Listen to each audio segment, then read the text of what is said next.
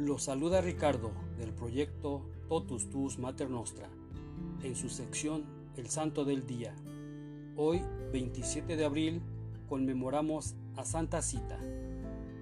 Santa Cita nació cerca de Lucca, Italia, en 1218 y murió en la misma ciudad el 27 de abril de 1278. Su familia era pobre pero muy devota. Hermana mayor entró en el convento cisterciense y su tío era ermitaño con fama popular de santidad. No tuvo dinero y ni siquiera se sabe su apellido. Sin embargo, logró lo único que es necesario para que la vida sea un verdadero éxito, la santidad.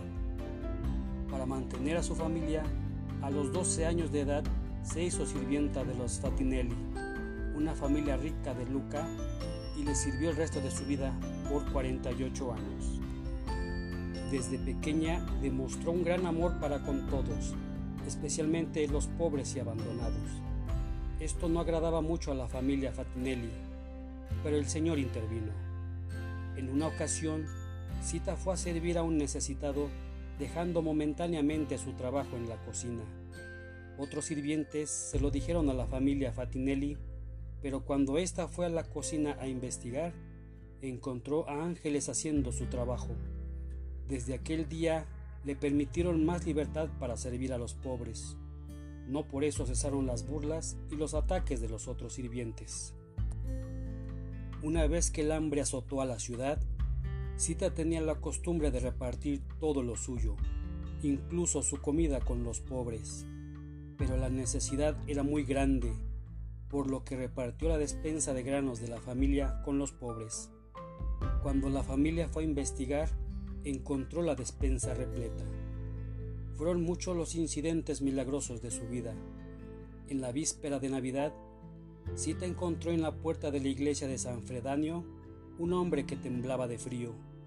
Ella tomó un valioso manto de la familia y se lo entregó, advirtiéndole que debía devolverlo después de la misa para que ella pudiese a su vez regresarlo a su dueño.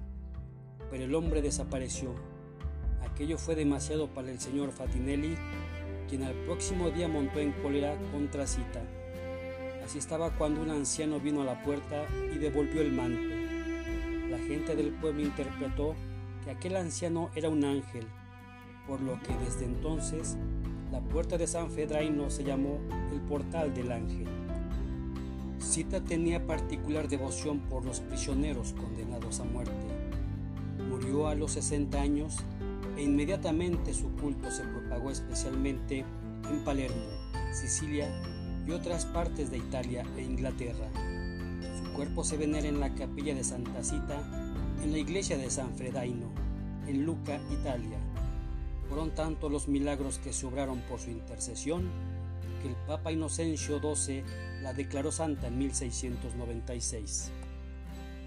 También hoy conmemoramos a Nuestra Señora de Montserrat, San Arcado Obispo, San Ántimo de Nicomedia, San Juan de Afusia, San Liberal, San Macaldo, Santa Merubina Abadesa, San Pedro Armengol, San Polión, San Simeón, San Teodoro de Tabenesi, Beata Catalina de Cotor, Beato Jacobo de Yadere, Beata Jaime de Viteto, Beato María Antonia Vandrés, Beato Nicolás Rolán,